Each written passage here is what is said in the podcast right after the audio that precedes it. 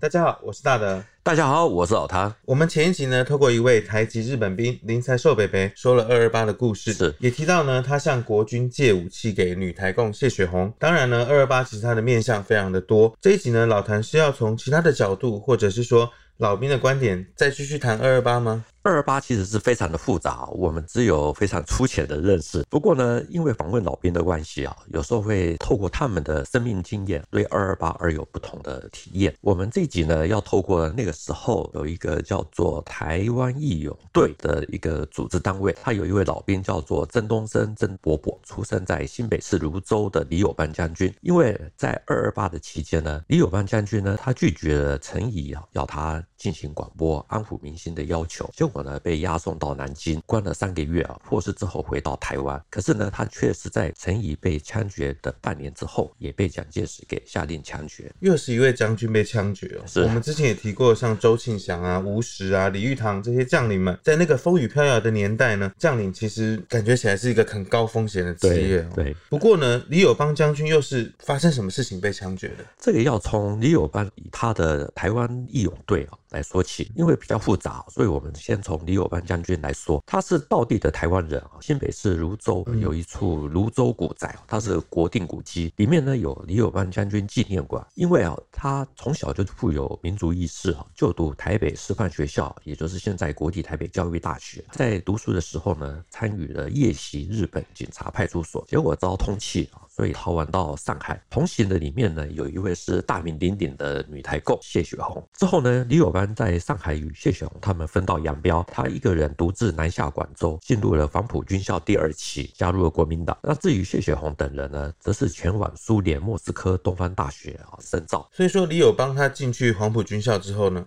李友邦他是台湾人，那个时候他只会闽南语还有日语，对于普通话，特别是广东话，完全一窍不通。有一次呢，孙中山他去黄埔军校演讲，李友邦他却是在下面打瞌睡，结果被孙中山发现，他就把他倒过来问，才知道说他是台湾人啊，嗯、听不懂普通话。以前在黄埔军校的时候，孙中山去演讲的时候，他在打瞌睡，然后孙中山就把他叫起来。后来他知道他国语，那时候他人不大会讲国语，听不大懂，而且孙中山讲的那句我是一个广东腔，对对对，那听不懂，所以他就打瞌睡。后来孙中山知道之后，他就交代廖仲恺啊，廖仲恺是说叫李友邦不会啊，所以李友邦常在廖仲恺家里走动。提到的这个廖仲恺，我们知道他是国民党比较偏左派的人物。对，没想到呢，这个李友邦将军听演讲的时候打瞌睡，竟然影响了他的一生。其实呢，那是一个革命的时代哈。李友邦他在台湾去参加夜袭日本派出所的这种行动派，迟早会走上这条路啊。他。接受了中山先生的联合中共的对。的思想嘛，啊，就跟蒋介石的反共抗日的理念不同，也抓去关在禁闭监里面，而且腿跟脖子都被打的都被打伤，后来这个走路有点有一点一点点瘸，嗯嗯，所以他对国民党有苏联感。曾伯伯还讲，李友邦将军所组织的台湾义勇队，还有台湾少年团，他下面用的人啊，特别是像秘书之类的，很多都是共产党。若跟我协助李友邦组织台湾义勇队的。而且他介绍了秘书叫张立之，而且台湾光复之后，在台湾的三民主义青年团里面有蒋介石哦，这些人都后来都正式都是共产党。对对对，所以这个地方用的这些人都共产党。后来中华人民共和国成立之后，以前我们那个少年团那个团长叫王震南，或者是扣共，他也到中共的中党部去查，一般确实没有打进。就我的经验看来，台湾义勇队其实我以前是真的没有听说过，竟然呢还与这个谢雪红这些人他还有一些千丝万缕的关系哦，听起来是蛮复杂的，的确很复杂。虽然呢李友邦将军他也是台湾人哦，但大多数的人应该都和我一样，不太清楚这位将军的身份或是来历。老谭是从哪边判断这个李友邦他本真是比较偏左翼的这种感觉？我之前去访问曾东升曾伯伯的时候，他特别印了一张台湾义勇队队歌，你看这个作曲者呢是贺绿汀，他是著名的左翼音乐家，那作词者呢是刚刚郑伯伯他所提到的少年团，他的秘书长张之一，这也是中共党员，所以你就可以知道说李永邦他认识很多左翼。这个歌词的前面两句是“我们是抗日的义勇军，为台湾民族解放的先锋队”。哦，这个在我当年跑两岸的时候，其实这种描述方式我们是非常常见的，尤其是在宣传的时候会常用到这些词语哦。对，所以像这样子的组合的词句会被李永邦采用哦，难怪呢，这个曾北北他会说李友邦将军是信信奉孙中山先生联俄荣共，不是国民党的右派。对，所以啊。李友邦他才会在一九三二年啊被抓了起来，这是他第一次的被捕。那这一段历史呢，主要是要从一九二七年啊，也就是国民革命军那个时候北伐发生的所谓的宁汉分裂。国民党进行清党啊，李友邦那个时候转到了杭州，从事了所谓的革命运动，结交了很多的左派。他在一九三二年被逮捕，一直到了西安事变之后才获释。那没有多久呢，抗战爆发，李友邦他于是组织了台湾义勇队啊，还自己主编《台湾先锋》杂志啊。鼓吹要收复台湾啊！我有一套这套杂志的重刊本。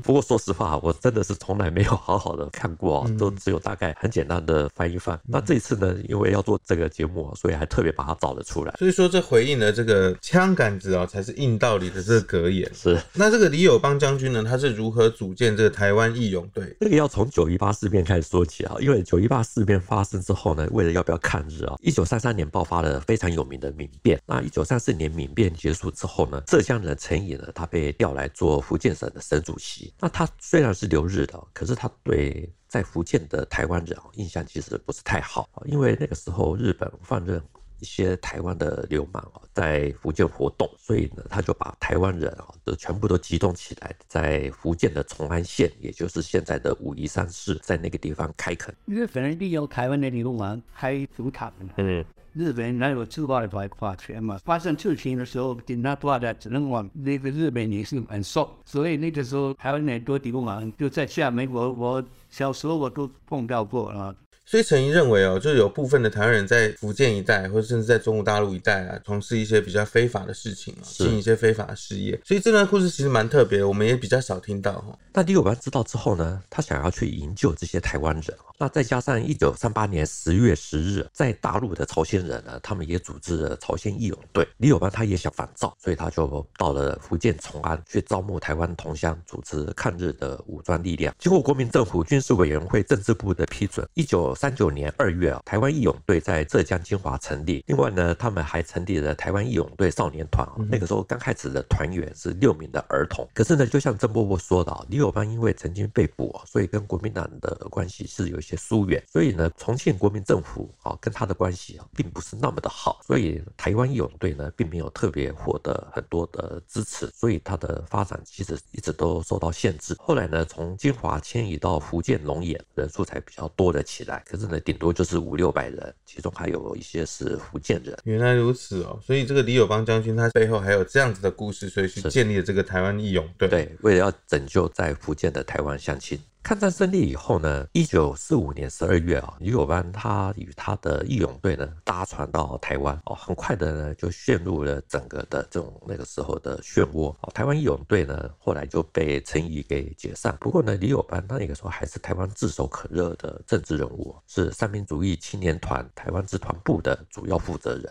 到了一九四七年的二二八，他因为拒绝陈仪要他广播，还说要有人应该要为这个事变哦来下台负责，所以呢被拘押。押送到南京，这个是他第二次的被关押。李友邦的妻子呢是严秀凤哦，是浙江人，他特别飞到了南京向蒋经国求救，虽然救了出来，可是呢后来还是在一九五二年被蒋介石下令枪决。那个时间点呢是在四月二十二日，那个时候重病的李友邦是由三军总医院用担架抬出来，送到台北的万华那边的马场町执行枪决。这位出身新北泸州望族的李友邦将军的故事。其实我们真的蛮少见的。这一集一开始呢，提到的这位曾东升北北，在他的说明下，我们就稍微比较知道说到底发生了什么事情。但是我比较好奇的是哦，在日治时代，李友邦将军呢，争取这个台湾要独立哦，从这个日治时代走脱离开来，组织了这个台湾义勇队。那曾东升北北他为什么要加入这个台湾义勇队？这又是一个什么样的部队啊？这位曾东升曾伯伯，他是厦门人，他的父亲是来台湾做生意，所以他其实俗称在台湾的台南。那个时候呢，他的姐夫啊李明华是台北万华人，也是因为反日啊，所以跑到了厦门。我是出生在台南呢，我原籍是福建厦门。抗战第二年的日军攻打厦门的时候，嗯嗯，我不听话，啊，时候就逃到漳州，后来经过我姐夫的引导，才参加这个海外少年团。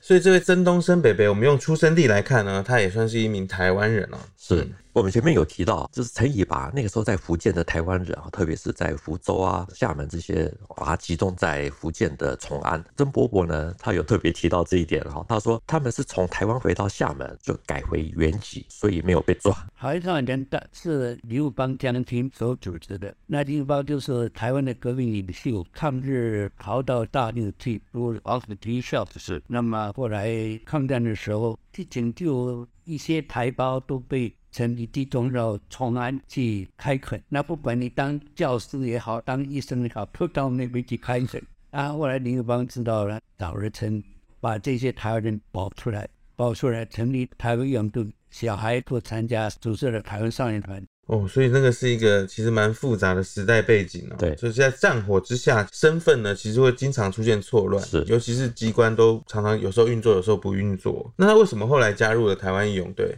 曾伯伯讲啊，因为主要是日本在一九四一年十二月偷袭珍珠港，所以爆发了太平洋战争。原来如此哦，那台湾义勇队哦，他们主要任务到底是什么？台湾义勇队呢，那个时候在浙江、福建哈这些地方，他们成立了樟脑制造厂。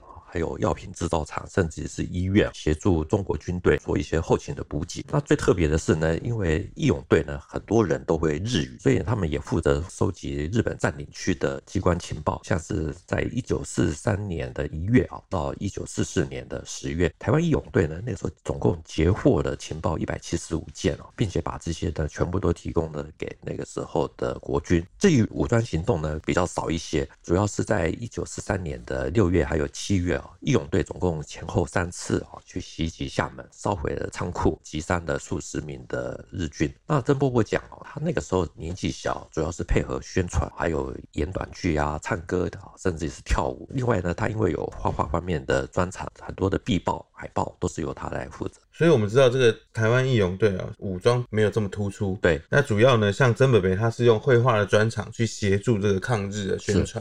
开罗会议之后呢，重庆国民政府那个时候在重庆设置的台干班，准备要训练将来可以治理台湾的一些干部，所以呢，把台湾义勇队呢，这个时候已经改编为台湾义勇总队啊，把这个台湾义勇总队呢，直属中央军事委员会政治部，把它迁移到福建的龙岩，那部队的代号叫做富江。富江部队成立之后呢，这个时候其实已经离抗战要结束已经不远了。那抗战胜利之后，九月三日啊，李友邦他派台湾义勇队的副队长叫做张士德，他携带的国旗一面到了台湾，在台北宾馆呢升起了抗战胜利以后呢第一面的青天白日满地红的国旗。另外呢，重庆中央台指示哈要李友邦还有他的部下呢集中到厦门。待命出发，协助要接收台湾。可是呢，那个时候船只非常的紧张，所以他们等了一个月啊，好不容易才找到了一艘木质的机帆船，叫做樺江轮。所以呢，这个他们终于等到船了，准备就绪之后，就应该可以尽快的到台湾协助政府接收的工作。对，整个来说呢，台湾义勇队他们来台湾其实是一波三折啊，非常的不顺利啊。因为像这艘华江轮呢，因为它太过于老旧，一出海呢就遇到了台风，那惊涛骇浪中几乎要沉没，所以他们。所有队员几乎都在舀水，他不得已啊，只好的往回头走，还触礁，所以总共有十五名的队员罹难。那个乌乌克的船半路碰到台风，船裂掉，我们死死了十五个义勇队的队员。至于郑伯伯和他的其他队员，在一九四五年十二月七号才抵达高雄啊。也许是偏见，他们到了台湾没有多久，在一九四六年的二月，成立七年的台湾义勇队啊，还有少年团被陈仪给解散。那对于解散之后呢，很多的团员一下子等于说没有工作。那有的人进入了三青团，那有的人考老师啊，那也有人怎么工作都没有找到。嗯，从他们后来这个去找的工作或什么，我们可以看出来说，这些人其实算是一批知识青年。是，所以他们其实被解散之后，这批知识青年反而对台湾的接收工作上面完全没有起到任何作用，应该是说起到作用很小了，小对对，所以很快的，在一九四七年的二月，台湾义勇队被解散一年啊，那发生了二二八事件，那曾东升伯伯呢，那个时候他是在审讯团受训啊，所以对二二八发生的时候并没有在外面啊，不太清楚。他说他也是看了报纸啊才知道的。所以那曾伯伯他是怎么去看这个二二八事件的？曾伯伯他主要还是认为哦，陈仪在某些政策的方面啊是有一些问题的，所以才会造成这一起的悲剧。在那个时代，尤其是二二八发生的时候啊，对，每个人的生命其实都是像一条线一样，在不同的时空中交错，可能又分开了，擦出各自的生命火花。包括我们今天故事里面有提到曾东升伯伯，或者是李将军，对，李友邦将军。那我们在抗战的时候呢，李友邦将军曾经被陈仪允许到福建的崇安去招募台湾人，成立了这个台湾义勇队。抗战胜利以后，这个台湾义勇队反而被解散了。那李永邦还因此而得罪了陈仪哦。这段我们可以请老谭帮我们说一说。这一段真的是复杂，我也是花了两天的时间才把它稍微搞懂一点点。哦，有说错的地方就请原谅。那我们只能说，哈，李友邦他是在一九四五年出任三民主义青年团台湾区团部啊。的主任，那三青团呢是属于蒋经国系统的。那那个时候呢，国民党台湾省党部啊是比较偏半山还有大陆人。那两边在接收台湾的时候，其实是并没有特别的密切合作。到了二二八事件发生的时候，三青团有很多的干部投入啊，甚至也是加入处理委员会啊，所以被认为是党团不合作，也就是没有跟台湾省党部合作，有扩大或煽动二二八的嫌疑。那我们前面一集有提到，就是二二八从台北蔓延之。之后呢，谢雪红是在三月三日在台中组织台中地区治安委员会作战本部啊，组织人民大队，也就是二七部队的前身。那在前一天呢，台湾行政长官公署陈仪曾经找李友邦呢，要他上电台做广播，希望借用他的影响力啊，来让事件平息。可是李友邦他没有答应。为什么李友邦他不答应？因为李友邦他讲啊，局面已经到了这样子的地步啊，没有办法用三言两语来说清楚，而且也要有人啊为自己的事变啊来负责。他这个说法等于是公然抗命，还会得罪就是当时在台湾最大的长官陈仪，是没有错。所以我们知道二二八之后啊，陈仪他成立的处理委员会啊，也因为兵力不足，向南京要派兵过来镇压。那宪兵二十一团呢是在三月八日登陆基隆，那第二天呢陆军二十一师啊也登陆，那很快的整个局面就获得了控制。可是到了三月十日啊，李友邦呢与他的妻子严秀峰呢要前往三青团上班的时候，他中午外出用餐，结果电话响的是柯远芬的电话啊。于是李友邦他说：“你们先去吃，柯远芬要找我开会，等一下子就回来。”可是呢人一去不回。那李友邦的妻子严秀峰呢到处去问啊这个先生的下落。到了十二日的下午啊，他再度找陈怡，陈怡说说还是不知道。那严秀峰说：“你不可能不知道，除非是你下令，否则。”柯远芬不敢把他给抓走啊！不讲清楚，我不走。所以这将军的妻子哦，她的这个个性也是非常的强悍的，态度呢十分的坚决，要救夫。到了三月十二日下午五点啊，陈颖呢才对严秀峰说：“李友邦现在在保安司令部啊，十三日一早要送到南京。”所以你现在可以走了。那严秀峰呢？因为那个时候已经怀孕了，可是他还是立刻要求陈颖给他一张可以买机票的手令，决定直飞南京救夫。但因为都没有成功，最后找到了蒋经国，那他陈述了二二八事件的一些起因，还有李友邦的冤情。所以小蒋在三月十八日飞到台湾来调查。到了五月底啊，李友邦终于走了出来。我们故事听到这边，感觉起来已经大事化小了。李友邦呢，他也从监狱里面被放出来了。是。结果竟然后面又反转了，到底是发生什么事情？出狱之后呢，李友邦他决定要定居在杭州哦。可是呢，因为考虑到严秀峰已经怀孕哦，所以想要让他回台湾生产。所以又回了台湾，可是不再碰政治。到了一九四八年的年底啊，徐蚌会战已经接近了尾声。蒋介石在一九四九年一月一日啊，任命陈诚为台湾省政府主席。到了四月九日啊，陈诚取代了蒋经国担任的国民党台湾省党部的主委啊这个职务，同时派秘书啊找李友邦劝说出来担任省党部的副主委。所以我们这样听起来啊，陈诚倒是挺看重李友邦的。是。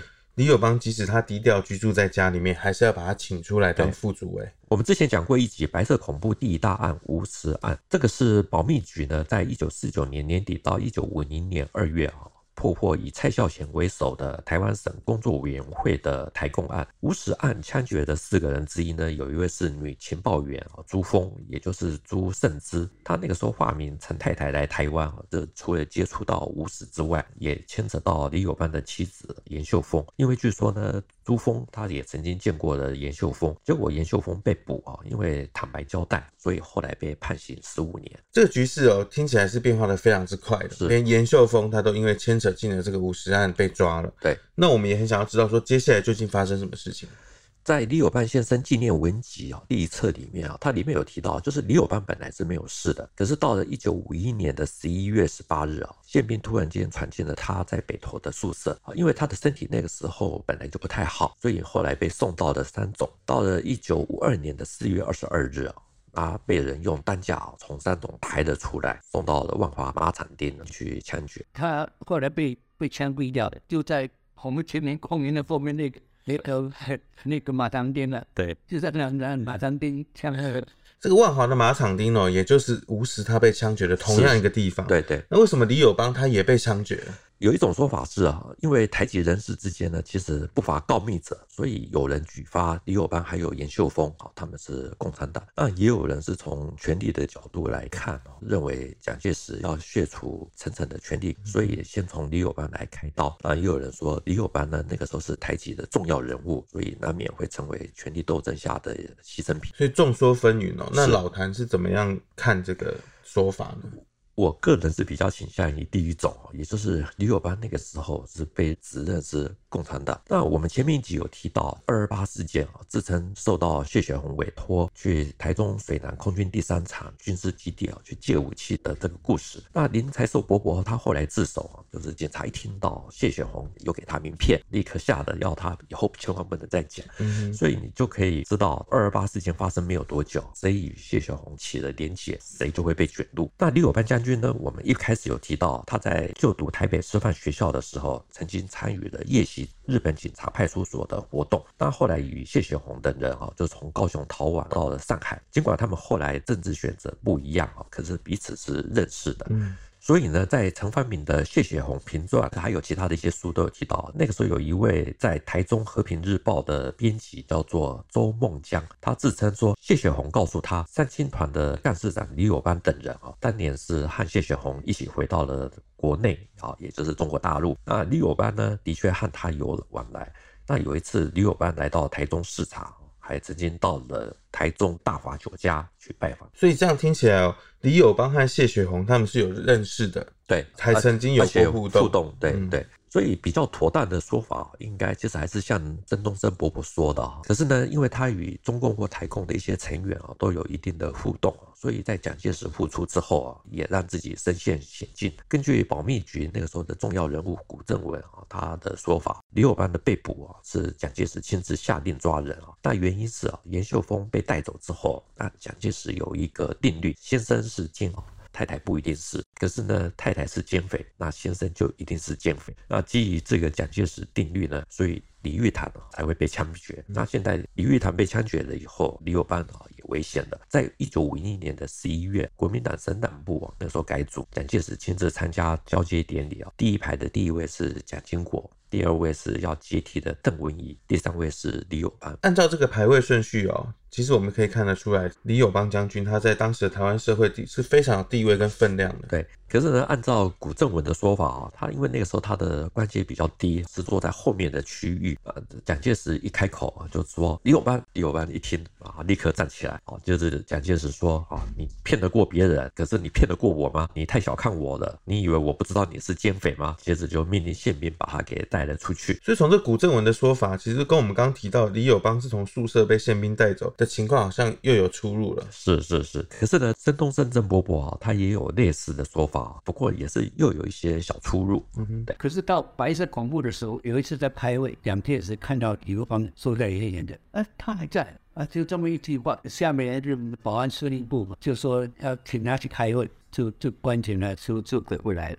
不管哪一种说法，李友邦他的第二次被捕啊，或者是说他是重病从三种抬到马场町，还是已经病逝再被用担架抬到马场町去补一枪，都有很多不同的说法，还有很多的谜团。之后也许还会有更多的资料会解密。李友邦将军的这个过世的方式，他其实还是有诸多说法，是希望可以就是能够解密出来，还原一下事实的真相。不过无论如何，我们从我们这样听起来，蒋介石对李友邦的芥蒂或许是很深的。是是，我们这集虽然不是直接讲到二二八事件了，不过在李友邦将军的故事中，时间线上面还是有交错的地方。对，这也印证了我们刚刚前面有提到说，历史洪流上面的每条生命哦，或多或少都有一些千丝万缕的联系。那我们今天的节目就讲到这边，谈兵读武，新闻历史的汇流处，军事是故事的主战场，只取一瓢饮，结合军事历史跟人文的节目，除了在 YouTube 上面可以观看之外呢，欢迎大家跟我们留言交流。你可以用 Podcast 收听，欢迎听众在 Apple Podcast 上面给我们五星评价、留言指导。再次谢谢大家，谢谢大家，谢谢拜拜。拜拜。